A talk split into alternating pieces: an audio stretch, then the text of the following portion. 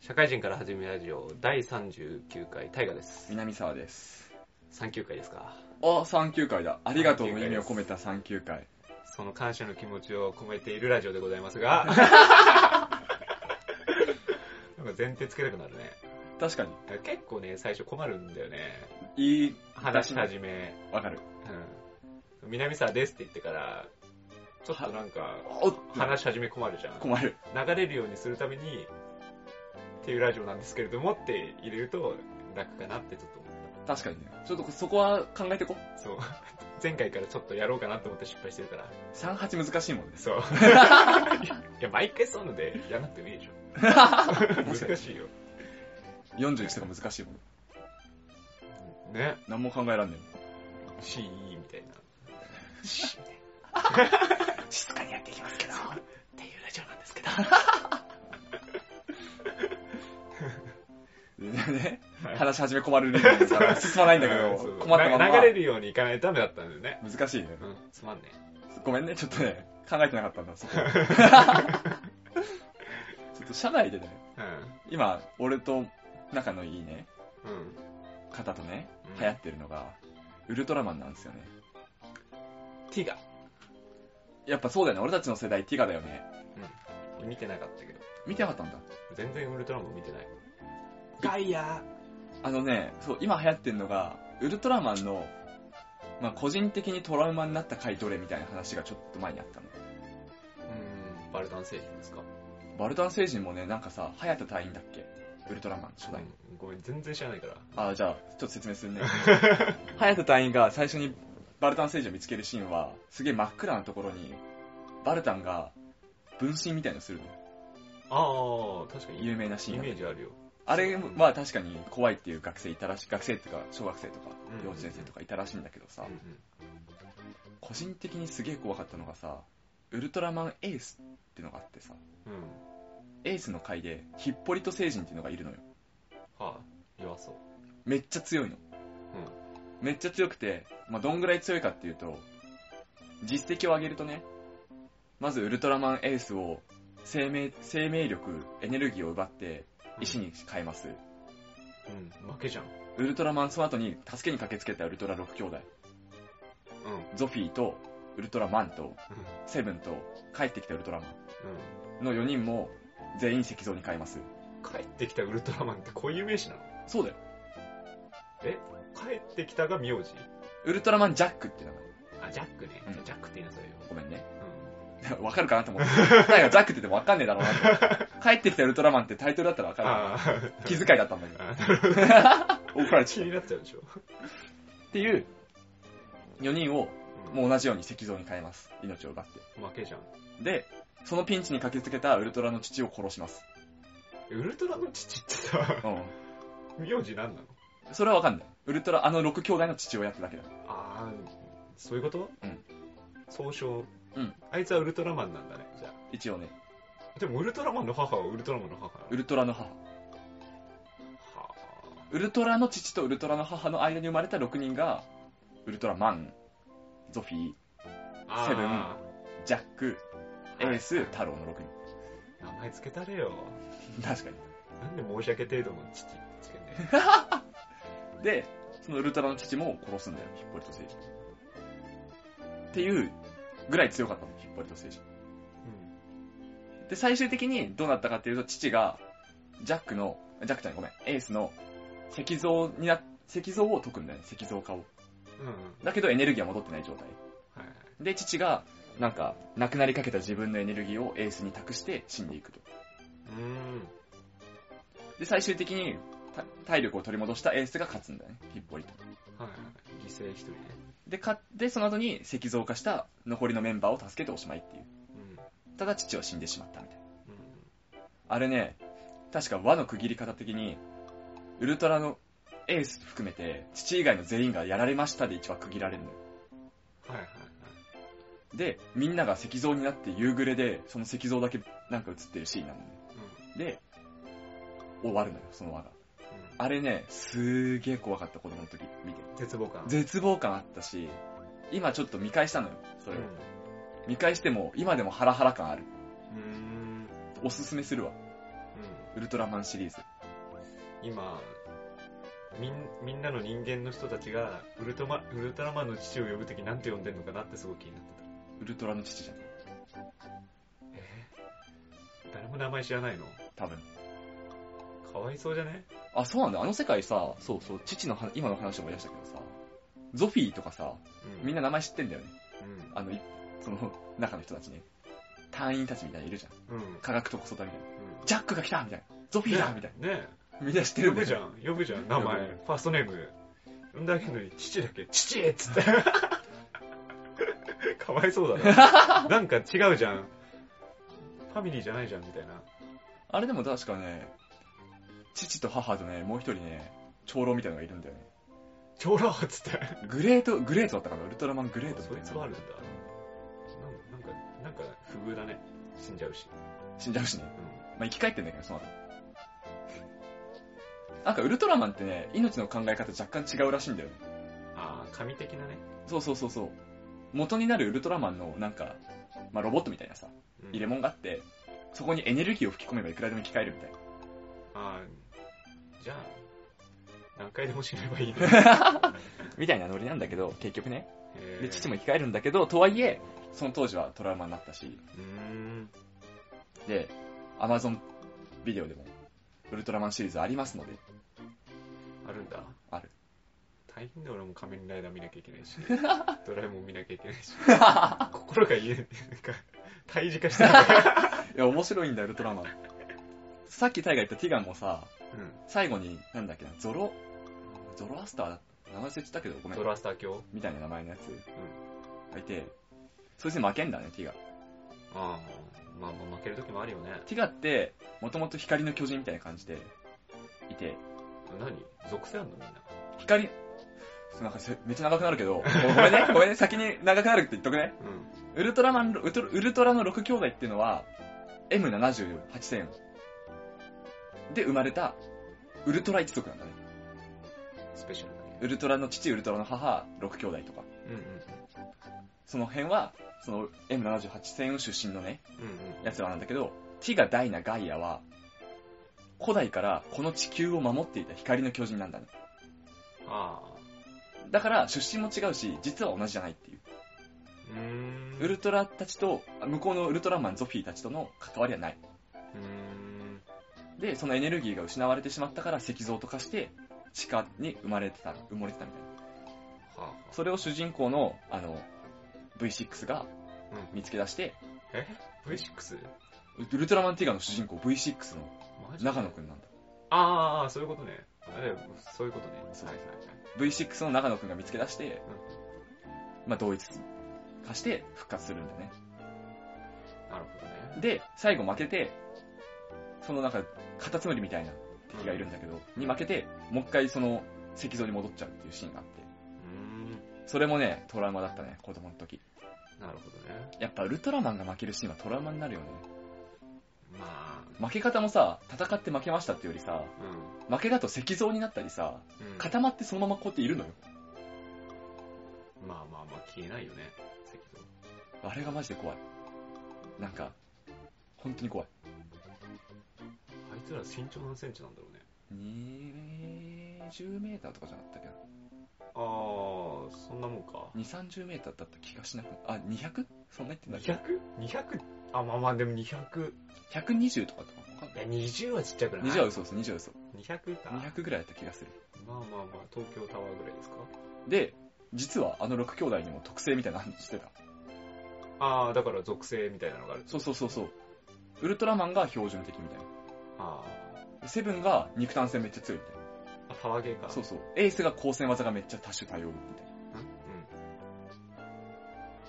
えー、セブンとかめちゃくちゃビーム出すイメージあるけセブン、ビームよりアイスラッガーとどか、なあそうそうそうそうそうそうビームじゃないないから。だからあ物理そう、か物理。あ肉 かあれ肉飛ばすんだあれだから、そういう特性もあったりして、結構面白い。どのシリーズ見ても。へアマゾンビデオでありますので、おすすめですよ。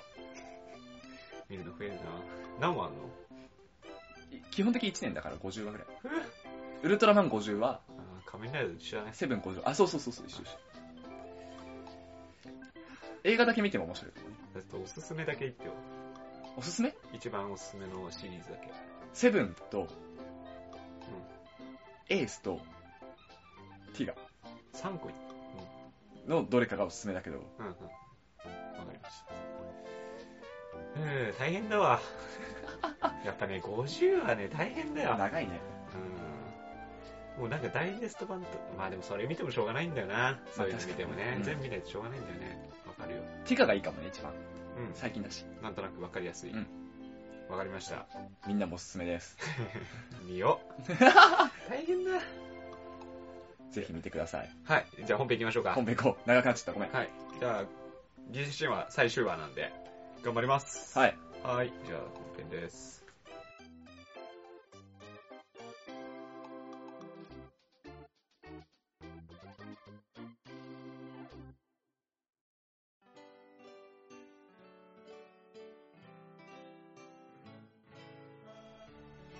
はい、本編です。えい、お願いします。えーと、前回はですね、オデュッセイヤ、オデュッセイヤじゃねえや、オ デュッセウスの後悔の話をしていたわけですけれども、途中で終わっておりますね。前回が、えーとですね、まあなんか海峡を渡って、6人の犠牲を出して、まあ、全員の死は免れたっていうところで終わっておりますけれども、えーと次の航海、ログポーズがどこを指してたかというと、太陽神ヘリオスの島。に寄港していきます。で、まあ、でも預言者のテイレシアス、テイテイレシアスとキルケには、もうそこには上陸するなと言われてました。はいはい。絶対なって。あ、言っちゃうやつだ、それ。うん でもね、事情があるんですよ、オデュッセウスにも。疲れてます、みんな。止めてあげたい。俺も休みたい。はい。っていうのがあるんで、まあ上陸はしてしまいますと。まあただね、まあ上陸してもいいけど、ヘリウスを遅らすなって言われてるわけですよう。ん万が一。万が一上陸したとしても。うん。だからまあ、まあ遅らせなきゃいいかな、みたいなはい。感じで止まるわけですけれども、まあ、船を止めてますね。ただ、嵐が来て出港できません。はい。ただ、船にある食料も限界でありますと。ってなった時に、ヘリオスの家畜である牛を、またを飼ってしまって部下がね。当時の人さ、うん牛好きすぎない牛好きなんだろうなっていうのがあって、ヘリオスは当然送りますと。はいっていうので船、まあ、ゼウスに船をぶっ壊してくれっつって、うん、ゼウスも分かったっつ って、船をナンパさせ、船を引き裂いてしまうというところがあります。ってなった時に、まあちょうどその引き裂いたタイミングで、もうオデュッセウスとか、いやもう嵐だけど行くか、みたいな感じで、 はいは出航したタイミングで船を裂かれたわけですよ。い。はいはい。だからオデュッセウスは、と一行たちはもう嵐の中、海をさまようわけです。はいはい。なんということか。一行は海に流され、今どこら辺に、まあイタリアあたりかないたのは。まああの辺うろちょろしてたもんね。そう、あそこら辺をうろちょろしてる。まあ言うてギリシャ近いですよ。もうね、こう流されたのスペインぐらいまで行っちゃうんだね。スペインの対岸の、今でモロッコあたりですかめっちゃ行ったね。アフリカ大陸の。はい。そっちの方まで行ってしまって、まあ部下もいなくなっちゃいました。はい。で、着いた先が、えーっとね、まあ、そこについて一目見たら、あの、昔話したアトラスの、あ、天空を支えてるアトラスっていう人がいたんだけど、それの、まあ、娘であるカリプソがいる島に着きました。で、まあ、カリプソ、カリプソ島というわけですけれども、そこに着きましたと。で、まあ、オデュッセウスイケメンだからさ、カリプソ見た瞬間一目惚れよ。はいはい。ズッキュン来ちゃって、もう可愛い、可愛いオデュステウスみたいになっちゃって、もう海外しくやっていたら、月日が経つことに7年ですか預言者のとこに入り浸ったり大変だな、そいつ。うーん。7年も暮らしちゃったんでね。まあ、ただ、オデュステウスは故郷への思いは消えていなかったと。消えろよ、そもそも。何年いたかかったの7年もいたやつの言葉では ないと。でね、まあ、いろんな神々は、このオデュッセウスのこの後悔を見ているわけですよ。上の方から。こいつ何やってんだ と。何やってんだと。もっとも、ごもっともうだ。ん。まあ、上から見てたら状況わかんないから、うんまあ、カリプソがとどめてんじゃないのみたいな感じもありつつ、アテナが、えいい加減、故国イタケに返したれとうん。話をして、まあ、ゼウスに話を通すわけだね。まあ、ゼウスも、まあまあ、ちょっとめんどくせえな、これ見てんのも、みたいな話になって、あの、カリプソに、いや、よ、まあまあ、もう出航させてくれ、みたいな話をして、カリプソも、まあまあ、ゼウスの言うことだったね、みたいな感じで、まあ、送り出していきます。まあ、ただ、海はまあ、ずっと終わりですよ。ポセイドンがまだ怒ってる。 7年経っても。そう、 なんで、こいつ諦めねえな、ほんと。 でもずっとこう、あるんだけど、まあまあ頑張ってね、ギリシャの近くぐらいまで来て、だからもうだいぶ戻っちゃってね、もう直前ぐらいまでは来ているんですけど、まあそこに打ち上げられたら、ふたって見たら、そこの王女のナウシカっていう人がね、直しか。まあほんとナウシカの、あの、モデルになったっぽいんですけえど、ナウシカアっていうね、うん。王女に助けられました。で、まあ、オオデュッセウスは名を明かしていなかったんだけど、まあ、その頃にはもうトロイアの戦争の物語っていうのもできていて、うんその銀融詩人の人たちがそのトロイアの話を各地でしているわけだね。はい。で、そこでも、えーしていて、まあ、その話を聞いてね、オデュッセウスは涙を流し、幾多の思いが込み上げてきて、俺がオデュッセウスだと、はい叫んだと。で、自己顕示欲の塊だ。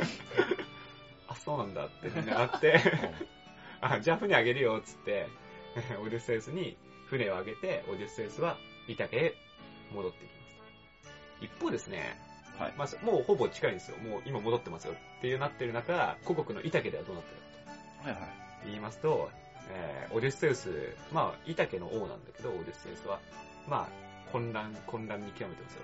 はい。まあ、奥さんのペネロペっていう人がね、うんいるんだけど、まあ、周りね、まあ、あいつが7年も8年も暮らしているわけで、さすがに私たち死んでるって、うんうんうん。ってみんな言うわけですよ。だから、いい加減ちょっと僕を夫にしてくれませんみたいなうん話がね、いろいろあって、まあその人たちがちょっと王宮を荒らしているわけだね。で、いや、これじゃいかんよと。ってなって、その、オデュッセウスの息子のテレコマスっていうはい人が、まあ、アテナに導かれて旅立っていきますと。はいおお父さんをた探す旅に。とはいいうはのい。で、アナザーストーリーであるんですが、まあ、まあそれは一応省略はしますと。で、旅立っていきます。で、その戦友の、えっ、と、トロイア戦争の時の戦友のメネラオスといたと思うんだけど、まあ、それを訪ねていた時に、オデュッセウスの帰還っていうのを、えっ、と、アテナかなアテナの方から予告をされましたと。でですね、えっ、と、まあ、テレコマスはそうやって動いていたわけだけど、まあ一方ペネロペも、まあ夫を新し、まだ信じてんだね。はいはいオデュッセウスは生きてるよって。で、信じてる中で、結婚はしたくなかったから、えっ、と、まあ、服、まあ、羊の衣、あ、棺に着させる衣、まあ、死んだ人に着させる衣みたいなのを作りながら、この服が完成したら、まあ、私は結婚します、誰かと。はいはい。なことを言って、えー延命をしていたわけだよね。まあ、その延命方法は、昼間一生懸命折った衣を、夜になってもまたほどくと。ちょっと難しいな、みたい な。全然すまんな、みたいな。ということで、ずっとずっと、うん。その、結婚を先延ばし先延ばしにして、待っていたわけですよ。ただ、オデュ、で、オデュッセウスは帰ってきたんですけど、まあ、おっさんよ。うん誰もわからんよと。この裸のおっさん誰やと。うん。 みたいな話があるし、まあその王宮の今荒らしたやつっていうのを、えー収めないと、まあちょっと、けまたペネロペとも、こう、和解できないなみたいなところもあって、まあ一旦、こう小屋に入り、そのて息子のテレコマスと再会を果たす。うんというところがありました。で、このテレコマスと一緒に作戦会議をして、まあこうしていこうぜみたいな話をやります。はいまあ、それが、まず王宮にテレコマスが戻ります。で、客人としてオデュッセウスを招き入れます。はいで、ペネロペに、えっ、と、もういい加減結婚しろと。まあ、えーオデュッセウスの弓あるじゃん。みたいな。うんあれで、あの、斧の、まあ、ちっちゃい穴があるんだけど、はいえー斧を12本用意して、その穴を一気に突き刺せたら、オデュッセウスの弓を使って、突き刺せたら、そいつと結婚しなさいよ、みたいな。はい。話があって、あ、まあまあまあ、それできたらさすがにね、みたいな。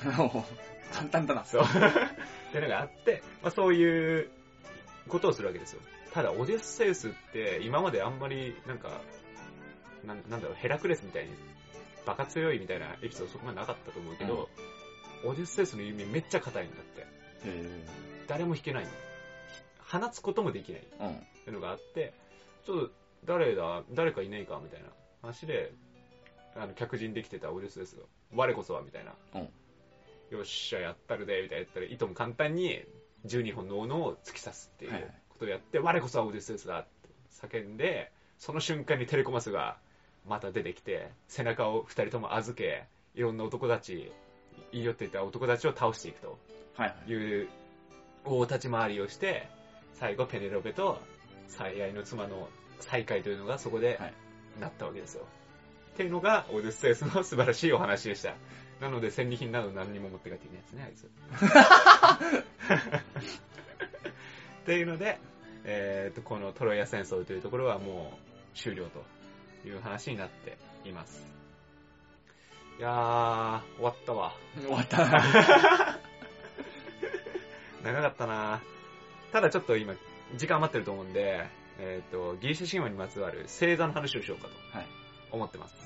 何の話するかと言います。まあ、もともとね、星座っていうのは、えっ、と、あの、メソポタミアの時代に、まあ、星の動きとか見てましたよっていうのはそもそもあったんだけど、まあ、その再現されたものを、あの、ギリシャ神話で物語化されています。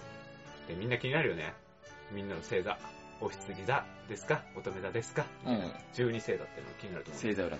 まあ、どうやってその星座が成り立ったかっていうのをバチコン全部言っていくんで、はい。自分の星座はどうやって成り立ったのかなっていうのを思ってください。いきますよ。はい。お羊座。はい。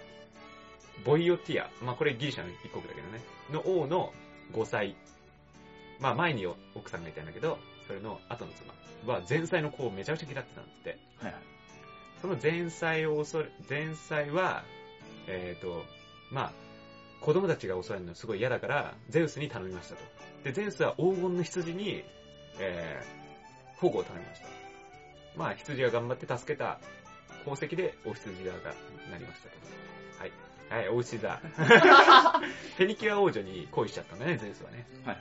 で、そのアプローチの方法が美しいお牛になってね、はい変身して行きましたと。あ、この、この牛可愛いみたいになって心許しちゃったエウレペっていうのは、えっ、と、結ばれましたよって。まあ、その時の牛かっこいいなってって、ゼウスがそれを星座にしましたと。はいはい。実質ゼウス座だね。そう、ゼウスだ。でもこのエウレペ、エウレペっていうのは、ヨーロッパの語源らしいですよ。へえ、すげえ。で、双子座。はい。ゼウスの双子のカストルとボリュテウスは。いボリュテウケスは、すごい仲が良かった。けど、まあ、ちょっといとこの双子ムカつくなっつって戦いに飛んだら、一方のカストルっていうのは死んじゃったと。ただ、ボリュテウケウス、ボリュテウケスは、ゼウスの血をすごい強く受け継いでたから不死身だったと。ただ、カストルが死んじゃって悲しい悲しいってなって、後を追いたくても不死身だから死ねない。はいちょっとゼウスかわいそうだなってなって、二人ともあげちゃえよってなって、はい、双子座。はい。 で、カニ座。はい。ヘラクレス VS ヒュドラってあったと思うんだけど、その際に、まあちょっとヒュドラ劣勢だったのの時に、あの、ヒュドラの友達のカニさんがね、あの、いや、助けに行くっつって助けに行ったんだけど、ヘラクレス一発でカニをバチコンやっちゃって、うん、かわいそうだねってのがあって、無理を承知に行ったカニさん、すごい良かったっつってヘラが、あの、生存しました。獅子座。ヘラクレス VS ライオン。うん、あったよね。あったね。第一の副業。戦いぶりにやっぱり、ヘラは星にしました。はい。で、乙女座。 戦いぶりにやっぱりだからな。次は乙女座ね。はい。デメテル、デメテルなんだけど、はいあの、ペルセポネがさ、ハデスの時に取られてさ、ペルセポネがハデスに取られちゃって悲しいってなってて、うん、それを星にしました、デメテルに。はい、天秤座。だんだん適当になるの。天秤座はね、ちゃんとね正義の女神、アスタ、アス、アストライアうんですがいるんだけど、まあね、善悪を図って、まあ、うん善と悪だね、天秤だからね。で、えっ、と、人々を善行へ導く天秤を持っていて、まあただ人々が戦いを好むようになってきた。けれども、で、神々っていうのは、もう天井に上がっちゃってると。の時代に、まあ、ただアストライアはね、頑張って地上で正義を導いていたんだけど、人々が反省しなかったんで、サジを投げたと。はい天秤を上に上げて終わりはい。で、サソリ座。えー、オリオンだね。オリオン、オリオン前話したと思うけど、もう、おごっちゃって狩りを自慢してますと。ただね、ガイアを、ガイアが、大地の神ガイアを怒って、いや、その獲物を与えてるのは大地の恵みだろ、つって。バカ野郎、死ね、と。サソリに命じて、サソリがオリオンを殺して、よくやった。はい、上に。みたいなね。で、いてた。で、ケンタウロス、ケンタウロスってあると思うんだけど、うんあの、種族的なね。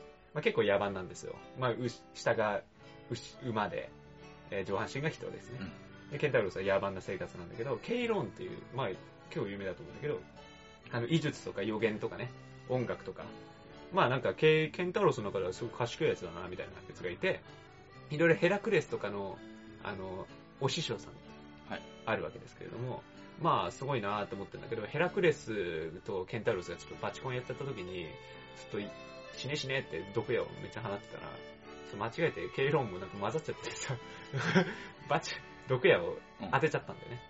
で、ケンケイロンがちょっと苦しんでるところがかわいそうだなっつってゼウスが上に、はい、みたいな感じにしました。で、ヤギ座ですね。あの、ヤギ座は、あの、牧場の僕に神の、神とか言って、牧神のパンっていう人がいるんだけど、まあヤギの姿してますよ。で、まあ、振られちゃってね、失恋しちゃった時に、あの、笛を吹いて、ちょっと紛らわしたわけですよ、自分を。ビュービューって。やってたら、あの、チュポーンって言ったじゃん。うん。シュポーンがいるときに、その笛楽しく吹いてたら、まあ、仇にされちゃって、襲われたときに、よし、川に逃げようと思って、川に逃げて、えー魚に変身したつもりが、えっ、と、下半身は魚で、上半身はヤギのまうまん、潜っちゃって、あいつ面白いなって言って、神々言って上にしましたと。面 白いっつって。はい、次見てダメだ。はい。えっ、と、まあ、ゼウスの娘、ヘベっていう人がいるんだけど、まあ、ヘベは、あの、みんなの酒を注ぐのが役目。だからヘベも結婚する時が来るんですね。結婚しちゃったら役目がいなくなっちゃうんで、えっ、と、まあ、代わりにトロイアの王子のガニュメデスってやつを、えっ、と、酒組みにしようと思って、ゼウスが上に、あの、持ってくるわけですけれども、まあ、父母は悲しいなって思って、でもこいつ返したくねえから、まあ、とりあえず生産しとくからみたいな感じで生産しときました。 気持ち紛らわしてみたいな感じで、で生産しました。最後、魚座。はい。あの、エロスとアフロディーテ、はいまあ、愛の神と、まあ、美と愛の神、まあ、仲良しなんですよね。で、ただもう、チュポンが襲われてきた時に、神々みんな逃げちゃったって話したと思うけど、こいつらも例外ではなく、まあ、逃げるんですけど、えっ、と、まあ、川に逃げる時に二人とも魚になりますが、離れたくないんで、尾びれにリボンを、こう、つけてましたと。はいうん。その姿がそのまま星になったと。おーなるほ話が魚座になってますと。いうところで、星座12連発、皆さんの星座どうでしたでしょうか ちょっとかなり端折ったんど。でなん、かいくつか不遇なのあ ったけど。そうそう。まあいいやつはいいよね。うん、そうなんねか。もう双子座とかちょっとまあ可愛い感じの、いいメッセージだったと思うんで、まあちょっとそういうのもネタにしていただけたらいいんじゃないかなと思ってます。というところで次何やるかなと思ってんだけど、なんだろうな。うーん、わからないですね。ああ、未定で。うん。なんだっけ、アレキサンドロスかうん。なあたりになるかなと思ってます。まだ十字軍とか出てこない。出てこない。あの、マケドニアとかのそこら辺の話になってくるであろう。それがちょっと一旦中国にとことか、そんな感じになると思います。長くなりましたけれども、これでギリシャ神話終了です。はい。お疲れ様ですね。お疲れ様でした。よっしゃ疲れました。はい。 じゃあエンディングで。はい。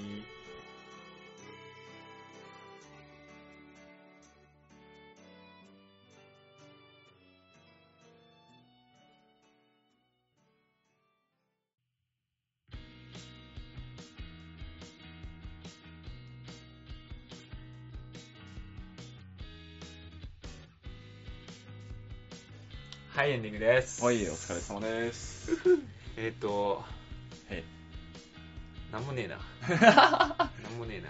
まあ、十二星座ね、占いとかでよく使われるけどさ、うん。あの、占いの横にさ、なんかアイコンみたいなのあるじゃん。ああ、はいはい。あれってちゃんと星座の形があのアイコンなのかなんとなくじゃないななんとなくか。片鱗だとかなんとなくあでもでもあのアイコンだってでも魚座とかうん適当だもんね、そう魚とかついてるでしょついてる時もあるね。あれだから本当のセーターだったら魚の形全然してないからどんな形してんだっけだからなんかあの丸2つにうん。細い線がくっついてるような感じだから魚魚でリボンあがーなるほ時ど計にねくっついてるみたいな感じしてるから魚っぽくはないんだよねだかああ、あの魚じゃなくて、魚と魚がくっついてる絵を言うそうそうそうそうそうって感じなのか。ら水亀座とかもあの、うまあまあ水亀の形してるけどあのさす毛を注ぐ姿みたいなうん、あ、そうだね。なんか水がこぼれてるっていうそ感うじだそうね。そうそう水がみたいな。だから酒を注ぐガニメデガニメデスのうん図ですよみたいななるほどね。感じになってるんでまあまあそれに引っ張られんなってな話だよね名前に名前にね、魚座って言ったらどうしてもあの子供が描いた魚みたいなそうそう印象しちゃうもんね。ヤギ座だってそうだよだから下が魚で上がヤギっていう面白い図を生産してるなるほどね。ヤギではないだかなるほどね。下は魚になってるのからだからもうそういうところでもねマウント取れるんじゃないですか、。知ってるよ。うん、誕生日いつでしたっけって11月、あそれって何座だっけみたいなサソリっすね。ああなるほどねサソリねああサソリサソリあわかるよみたいな何を分かった んだえなんだっけなーみたいな話をしてオリオンっていいんじゃんみたいなあのオリオンでもさみたいなそのさ、オリオン座とかのさ、十二星座以外の方もさ、うんゼウスとヘラが挙げてんの。あいやそういうわけじゃないだろうけどあどうどうなんだろう全部そうなのかなただ物語はすごいいっぱいありうんますそれでいうとあの大熊座とかさ、あるね、そうそうそう。うんおとか大鷲座とか。それこそまあオリオン座はそうだしねうん。まあ、はい、話したと思うんで。だからそれがいっぱいありつつ、それで言うと、その十二星座はかなり浅いですよ。おーあの、他のやつの方が、もっとなんか、色濃い感じうん。それこそ一回で喋れるぐらいのやつが、アナザーストーリーが何個も何個もある。全部ギリシャ神父全部ギリシャなのかは知らないです。あまあ、ギリシャじゃない。ー基本そうだよね、多分。ギリシャじゃなかったら誰かが適当につけてる。ああ、そうね。パンピーがね。そうっていうのがあるんじゃないかなと思ってますね。なななんで薄いとこの12個がえ12星座になっちゃったんだろう季節的な問題かなあー、どうなんだろうね。いや、なんか、薄いやつをパッケージ化したみたいなやつなんじゃない あれじゃない近いとか、ああまあそうね集合してるとか、うんとかありそうだけどね。だなんか、あの、面白いのが、あの、サソリ座とオリオン座とかさ、交互に来るようになってあ、そうそうそうそう、よしってんじゃないか。だから怖いんだってよ、だからオリオン座るが。だか夏にサソリ座が出て冬にオリオン座が出るんだよねらオリオンが、やっぱサソリを怖がって、逃げてるってやつそうも、逃げてるっていう図になってるって、っていう感じうで。自分の星座だからちょっとそこら辺は調べたわ若干あ、そうなんだ。子供の時にうん。乙女座とか全く知らなかったな。サソリ座って結構サソリの形してるよね言われてみりゃだけど、うんうんうん J みたいなさローマ字のまあ、サソリ以外にも見えなくもないっていう。何にでも見えるからエビじゃねみたいな。土壌じゃねみたいそなう。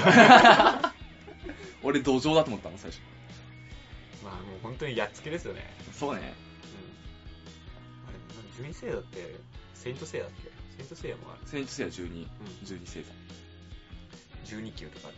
うんまあ、12って数字ねいろいろいろあるからね創作物でも、うまあ、あれでもそうだしね時計のあれも12だし、ね、12進ん。法、ああ、針ね。針。そうそうそう十二ね。 12ヶ月で1年だしうん。何かをやるときは十二にしよなんか区切りいいのかもねう。うん。あ、そういえばそうだよ。この前見た12人のなんちゃらも12だったわ。映画最近見たそう。ああさっき堤の幸彦の映画も12でした。なんかいいのかもね12ってあれなん3の倍数だからかな。あそう俺聞いた話だと12とか3とか4って、倍数がめちゃくちゃ多いんだって倍数使くそう36とかもそうだけど公約数とか倍数の関係ですげえ使いやすいんだってあー、確かにそうだね。5とかは意外とみたいな。そうそうそう5の倍数しかないからう12だと例えば3462とかが当てはまるわけじん。分けやすいよねゃん。分けやすいグループとか。そうね3、三三人で、みたいな感じになるし。 12人いたら3人グループでも作れるし4人グループでも作れるし2人グループも6人できる後からいろいろやりようがあるみたいなうん話かもしれませんね。で12とか36がよく使われるって聞いた気がする多いなぁ。 12は多いんだよな処理しきれんもん頭が12うんこの前見た12人のやなんだっけ死にたがる人たちみたいあああるねなそうそうそうそうあれを見たんだけど、もう12人のバックグラウンドみたいなのをこう話すからなっけみたいな12には長えなそうでなんかもうセイントセイヤみたいに長いストーリーだったよね、うんあの12人ぐらい処理できるけどむしろまあそうそうそう映画で2時間で1時間半ぐらいだけどあれ処理するとまあ一人ともあっさくなるなみたいなう感じで、ん一人当たり10分ないからねうんまあなんか人によってはえええみたいな感じの人もいいるいるいざるを得ないみたいなね、そう難しいよねヤギ座みたいなやつがそうそうそう。 面白いみたい な。お前の死にたがる理由面白いみたいなのもありました。あー、なんか最近あったこと話しよう かな。なんか引っ張り出すうでも映画で言うとね最近結構映画は見に行きたいなと思いつつだけどさ、ん。うん。言うて見に行かないんだよね映画館僕最近暇だからすごい行くんですよね。だから先週も多分3本ぐらい見てるし、おーちゃんと、ちゃんと見に行こうと思って行ってる。あでもそれちょい前も言ってなかったっけ大河福利厚生でさ大河の会社のあ、そうそうそうそう。映画のチケットだっけそうそうそな。うんかあったからまあ今の会社ないけど、うんまあとりあえず、まあなんか趣味の一環じゃないけど、そういうので行こうかなと思って、行ってはいる。まあ面白いよ。万引き家族とかおすすめですよ。ああ見たこともなんもない聞いたこともないパルムドールとかなんか撮ってるから。今なんか復バ活ロンドールパルムドールだっ けわかんない。あなんか海外の映画賞かな撮って、うん今凱旋上映してるから、なるほどね面白いですよ。最近映画も見てるし、最近お酒をね、すごい飲むんだよね。おーまあ、別に好きなわけじゃないんだけど。いろんな酒飲むって感じ日本酒とかああ、そういう系あなんか種類的な。いろんな酒たしなんでどれが美味しいとかやるってわけじゃなくてでもただたただだたただだ。ただ のただ飲んだくらいなだけ、あなうるほどねん。いや、なんかね、あ、でもその酒の種類の話で言うと、うんなんかね、女の子を酔わすためのうんお酒っていうのもあることを知って、カルは魅力的なあ、そうそうそうそう、うんロングアイランドアイスティーっていうのが、ロングアイランドアイスティー、いいらしいっすよ、ロンアイアイロングアイアイが。で、まあまあ別に、あそれを僕が飲んだわけなんだけど、うんうん僕が潰れましたね。ああ強いんだやっぱりやっぱあれだよね女性向けっていうかさ、女性を合わすってことは味は美味しくて甘くてうん、そうそうアルコール度数は高いってことだよねそうそうそう。女性を酔わすためなんだけど、まあ僕が潰れるっていう。女性だったんじゃないそうなんかアイスティーの漢字、アイスティーって書いたんだけど、アイスティーのものは何も入ってないでうん作ってるってやつで。なんかコーラとか、へーなホワイトキュラソーとかね、とかなんかいろいろ混ぜた結果、アイスティーっぽくなっちゃったみたいな。度数どんぐらいあんの25とか。あおーめっちゃ高いな、そう、25とかでほう、テキーラとかが、うテキーラでお酒を作ってるから、んうんかなり強い。ポン酒かようん。今週より強いぐらいか。ポン酒2030とかあじゃあそんなもんか。う全然ワインよりはガンガン強い。んうんいや、死にましたね。なんかもう、最近もう、酔いつぶれると、重力が強えっていう問題があってさ。あ耐えきれ ないそうい G, G に耐えきれない。ないほんとよ、なんか、なんか重くなって体がうんへ立てなくなっちゃうんだよね、最近え。金縛り的ないや、違う、なんか、下手ってなって、可愛くねえんだよ膝がカーンってなって、 あれ重力強くねみたいな。もうなんかちょっと前まで下北で飲んでさ、あそう前回収録した回、あれか、あああと行くわっつって言ってさ、深夜1時ぐらいにさ、下北で道路で横たって、いや、俺重力強いなっつって、友達に、えなんかすごい重力強いんだけどみたいな。いや、それ酔いつぶれてるよって言われて。確かに確かに。でも強いんだ、みたいな。頭悪いやべえなみたいな。頭が上がんねえんだよ、みたいな。頭悪いなうん、頭悪いと思った。うんでもね、頭が重いんだよ。おうあの重くて悪くてそうそうそ大う。変大変だなお前のそ頭うそう。すまんな、重力強いからタクシー乗せてくれっつ って。いやーだから、やっあのー、ナメック星に行った悟空の気持ち、あー、なるほどね。うん、わかるよ、あれ。わかる。体が重いんだよ。あの時、あの時、あれぐらいだよ。あの、お酒飲んだ時ぐらいだよ。重力感じるのって。そりゃそう だろ。普段みんな重力感じてねえよ。そう、重っみたいな感じですよ。なるほどね。最近、やっぱり、ダメだね。ガタきてんの。うんいやね、最近ね、お酒飲む時間が長いんだよな。あー、そういうだから、下北とかで飲んでると、帰れちゃうからさ、うん。歩いて。だから、だらだら、もう終電なんかいいよ、つって、あー、なるほだどらね。だら飲んでると、朝か、って。あれでも前回土曜日だっけ日曜日だっあの、前回は日曜だから多分、すぐ、すぐ帰ってるというか、1時ぐらいには帰ってるけど、一昨日とかも下北で飲んでて、帰ったの、昼の3 1時とか飲んでけはは何時から飲んでその昼の3時なの そうそういや、一回友達ん家で仮眠を取って、いや、行くっしょみたいになって、あもうなんか、ブレーキになって土曜日また帰ってくるみたいな。頭おかしいね。そう。いや、まあ、なんかね、別にお酒強いわけでもないんだけど、うん。飲めちゃうんだよね。いっぱい。おうで、最終的に重力が強いと。困ったもんだよ、本当に。26になって何になったんだと思う。大学生かよ。いや、でも大学生はガッて飲むじゃん。うん。やっぱ大人の飲み方してるから、ダラダラとね。ダラダラとダラダラとずっとの飲んじゃうっていう。だからね、そう、大学時代の時、それでやっぱりこう、すぐ飲んじゃうと気持ち悪くて入っちゃったりとかして、ん。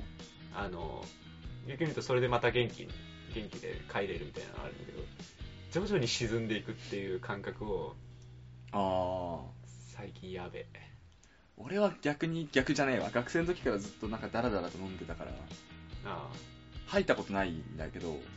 めっちゃ眠くなるみたいな、ああ、うん酒入るとすげえ眠くなって寝落ちするもんねたまにああ、重力やっぱ強いでしょ。重力は強くないんだよまぶただけめっちゃつめまぶただけめっちゃ重いんいだやでよも、まぶたに G かかってるであしょ。まぶた だけね頭にかかってないんだよそうあれなんかまぶた重くねみたいなあダメだーこれ G じゃねみたいな G じゃねみたいになるでしょ G, G じゃねってよりはなんかここに筋肉力入んないみたいあなこのまぶたに力入んないっていうあそれ G だ G なんだ筋肉が耐えきれなくなってやっぱ G で降りてくるじゃんまぶなたる ほどねうもしかしたらまつげとまぶためっちゃでかいかもしれないん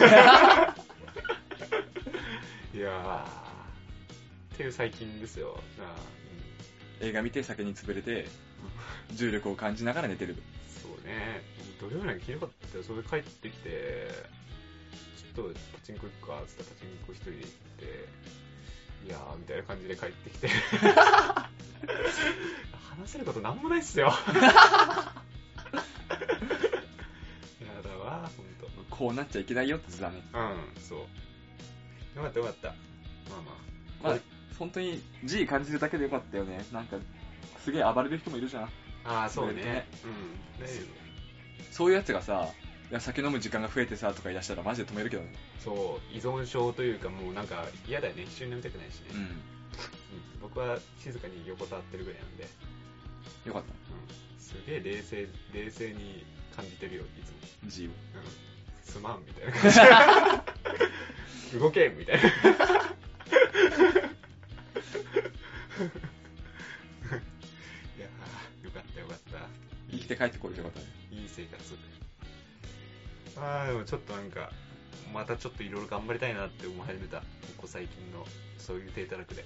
まあラジオのネタにもなるしいろいろね手出したいなっていうのはありつつねうん。大丈夫にならんよ、こういうのは。ならんねうん。よくないわ。よくないうんよくない相方に負荷かけるかそうらあのちゃんと返さなきゃみたいなそう。 間を作るないようにしなきゃいけないからそう。でもね本当にね、やっぱ弱いから、こう、潰れるのは大体僕だからね。うんまあ、迷惑はいつもかける。そうね。まあまあまあ、いいんじゃない、まあ、持ちつ持たれつで。別のとこでは、そう別のとフォロこでーミーフォローユーよ。そういう時で僕も頑張る よ。普段普通の時に。いやだわ、あんまり人に迷惑かけたくないんだよね。前俺の弟がさ、うなんか酒、忘年会かなんかで酒飲みすぎて、うん。なんか意識なくなったらしいの。うん。気づいたら線路の上だったって言ってえ、それはもう、た。やばいよね。完全に、に迷惑かける。最悪、最悪そうなるよね。うん。そうね。危ないよね。しかもなんか線路ってなんか電流が走ってるらしいじゃん。どうなのうん、だから線路に落ちた時点で感電する可能性もあるみたいな。へ路線によると思うんだけどね。ー生きて帰ってきた。生きて帰ってきた。大丈夫でそう大丈夫だ透明になってないと。透明には、足若干見えない ちょっと足薄いかもしれあ、よかったな。あれなんか、えあ透明でもそうになってないみたいな。。ないボディタッチしないから、もしかしたらスッていくかもしれ ない。あ、そっか、みたいにななっちゃう可能性あるよね。あ。るね。うん。気づいてないだけかもしれない。南さんなんちゃらさんが、みたいな。っていう事件があったら弟だわ。線路の上に、上で死んでましたみたいな。まだいますけど、みたいな。 それはラジオのネタになるんじゃないかな。不謹慎すぎる。 弟死にましたってネタだけど。よかったね、生きてて。生きててよかったね。うん。普通に怖いけどね。ほんとね、お酒飲んだりとか潰れたりすると、前話したあの、死亡リスクがね、1000分の1ぐらいになってるんで、うん。あなったら死ぬよ。 1000分の1はね、1000もう実際1000分の1かは知らんけど、うん。まあ、そんぐらいになってるよね。特に意識ないとかね。そうそうそううん。意識ないはないな。もうなったことないね。意識してるから逆に辛いみたいなのあるけどね。うん。すげえ気持ち悪いみたいな。言ったばっかであれだけど、ちょっともあったわ。意識ない。意識ないあったな。あったんかい。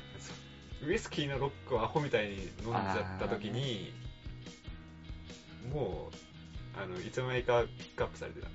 ああ。うん、ピックアップされてどんな感じなの完全にもうプツンって切れんの意識が。あ、プツンっていうか、もう、ただ寝た。ああ、そういう突っ伏して、こで、あの、友達に運ばれて、タクシーにも乗せられずピックアップされて、うん友達に家に行ったんだけど、もうエヴァンゲリオンみたいになってたやつ。と。うん。わかんねえよ。ど、どこだよ。俺背高いからさ、 うん。もう、もう覆いかぶさるみたいな感じで、こう、背中、覆い、なんか、友達がその背中に、うん。おんぶじゃないけど、おんぶできないじゃん、背高いからさ。うん。もうだから、こう、這いつくばって、こう、あの、おんぶじゃないけど、引きずって帰ったみたいな時があって、もう、手足が長えからエヴァンゲリオンみたいだった んだよ。あの、活動停止したエヴァンゲリオンをピックアップしてる様子みたいな感じで、だろだろだろだろ。そんなでもタイががっつりでかいわけじゃないよね。ちょっと平均 ちょい上ぐらいだよね。そうそうそうそう。いや、大学ぐらいだったら俺ともう一人よく遊ぶやつだったら、なんか、おんぶぐらいだったらできそうな気がするあけーど。そうね。まあ、二人飲んでたからね。ああ。もうもうもう無理でしょみたいやだね、それはめんどくさないね。そうそれほって帰るわ。そうだからタクシーも無理だったんだってなるほどね。でもまあ暴れたりせずにただただあの突っ伏してうん。寝てたところをひピックアップされたっていうだなるほどね。けでももう覚えてないもんね、その時のうこと。ん、意識ないから分かんないあの、そのか話でちょっと絡みで言うとさ、あの学生の時の大学時代の時の友達とかとさ、飲むとさ、まあまあ意識なくなってすげえ攻撃的になるやつがいるのよ。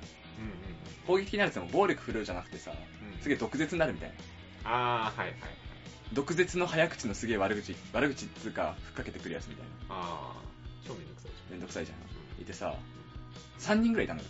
うん同じグループじゃないけど、俺の知り合いで3人と、も三人とも3人とも、そういうやそういうやつが3人いたの。やべえじゃんいてさ、そいつらの特徴がさ、うんお絶対俺にふっかけて くんのよ。 31じゃんそう。まあまあ3人とも同じグループじゃないから、ああだからそういどうこ、とどの飲み会に行っても、サークルの飲み会、学部の飲み会、まああの、バイトの飲み会とかうん、うんで、3つで行っても、どこ行ってもふっかけられるんだよ、そ いつに。なんか俺恨み買ってんのかなスポンジだと思ってんじゃない行ってもいいやと思ってんのか、吸収してくれんじゃないかみたいな。別にいいでしょって思われてんのか、はたまた無意識の中でこいつめっちゃうぜえわと思われてんのか、いでや、なんかね、いや、うんうんうん。どっちなんだろうなと思ったことあったわ。そうでも後輩でもやっぱりこう、突っかかってくる人とかいるけど、いややっぱ本心話してる感はあるんだよね。あるよね。あるんだよね。そう。立ち悪いよね。まあしかもこっちも酒入ってるからさ、煽るんだよね、そ れを。俺、俺、俺も悪いんだよ。俺が悪いんだよ、これは。煽るんだよね。なんかその明治大学とか行ってますみたいなね。うん。俺明治より全然下の大学だったじゃん。っうん。うん。ていう人がいて、そいつのことを学歴でめっちゃ煽るのよ。いいよな、お前は、みたいな。そういう大学行けていいよな、みたいな。こっち底辺だからさ、み たいな。みたいなこと言うと、もうね、ああ。すごい攻撃が来るわけじゃない。 お前ら底辺はや、みたいな。そう上に来んのか。上に来んのおか、そ前らの底上に。辺はや、みたいな来るじゃん。っていうので、絡みやすいってのもあるかもしんないけど、うんこっちが煽るから。なんかもう、仕事とかの人はさ、それで、その後ケロッとしてると、お互い恥ずかしいよね。ね。お酒良くないよねっていう。作曲ないよね。うん僕はあんまり言わないけど、言う後輩とかは、いやー、得しねえなーって思ってた。あうん。んまり。いやー、そんな毎日ですか。その毎日 ですね。お酒には気をつけてもらう気をつけます。なんか少量だったらお酒体にいいみたいな噂もあるじゃん。いやー、体に良くないよー、本当あに。れさ、なんか最近学会で発表されたよね。うん少量でも脳に影響ありますよ、みたいうん、うん、うん。ダメだと思います。なんかやっぱ体を蝕む感じはありますよ。な。ほどほどにって。そうそう。まあ、好きな人はね、好きなように飲んでくれていいと思うけど。うん別に僕好きじゃないから。そうなんだよ。なんでお前飲んでんのかわかんない。いや、でもなんか、お酒好きな人とかとやっぱ、こう遊んだりとかすると、飲まざるを得ないじゃないですか。まあまあうん。まあ、甘いやつだと美味しいからね。ボトンバッグとか飲んじゃうんですよね。あそのロングアイランドをアイスティアイー。スティー。僕もう、僕女だったら一発っすよ。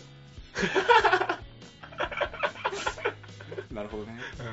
うみ みんなも酔わせるときは使ってみてくださ い。そうロングアロングアイランドアイスティー。ん。ロングアイランドアイスティーはね、ほんと弱すお酒として有名らしい。それさ、どこにでも置いてあるような酒じゃないよね。見たことない。あ、そう、わうん、そうだね。バーだ。バーとかだよねバーだうねん。居酒屋とかだとないよね、多う分ん。。ないない、全然ない。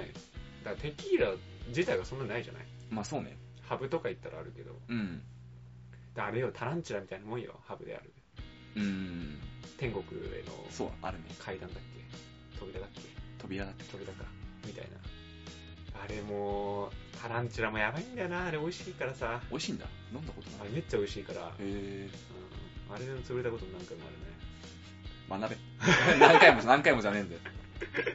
いや、ほんと。なんか、美味しいと飲んじゃうもんね。うもう煽られると飲んじゃうからさ。ん。煽り対して罰。そう。押しに弱いから。全然いけますよ。いけるいけるみたいな感じで。あ、マジマジいけると思うよ、俺も。みたいな感じ で。待ってましたみたいな感じで。 やめよう、そういうやめよの。でもゆる、ゆるくなっちゃうんだよね。そういうのが。う。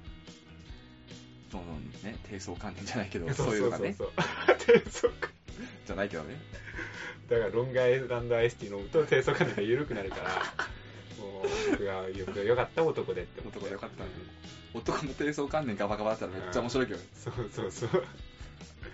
女の子気をつけた方がいいよ、ほんと。僕みたいになんないようにね。うん。なんないよね。本当男でよかったな。ああ、でも、まあ、低層関連、僕女の子だったら、ゆる、ゆるかったらゆるかったで楽しいと思うけどね。あんまりいい発言じゃないね、ちょ今っと、。あ遊ぶっていうのもいいじゃん。